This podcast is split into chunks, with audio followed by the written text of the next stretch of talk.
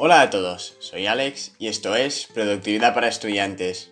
Este episodio va a ser más corto que los demás y lo hago porque creo que os debo una explicación por lo que va a pasar a partir de ahora con el podcast. Este episodio va a ser, como ya he dicho, bastante más corto y es totalmente diferente a los demás. Este podcast, en general, esto de productividad para estudiantes, ha sido el fruto de medio año de trabajo y muchas horas dedicadas. Pero además de aportaros valor, también tenía otro propósito. Este podcast forma parte de mi trabajo de investigación de bachillerato.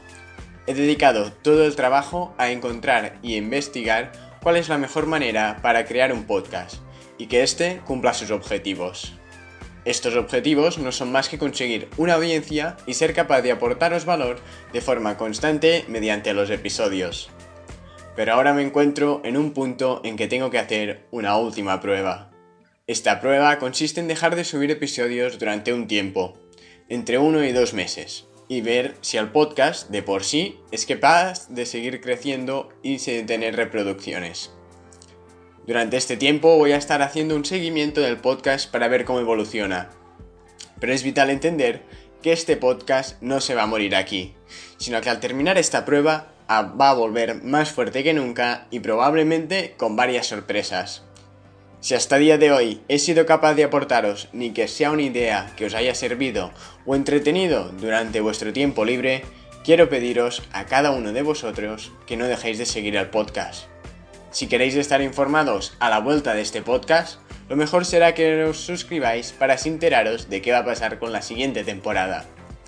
Simplemente quería hacer este mini episodio porque creo que os lo debo a todos vosotros que me habéis escuchado alguna vez. No podía dejaros de repente y sin previo aviso sin nada.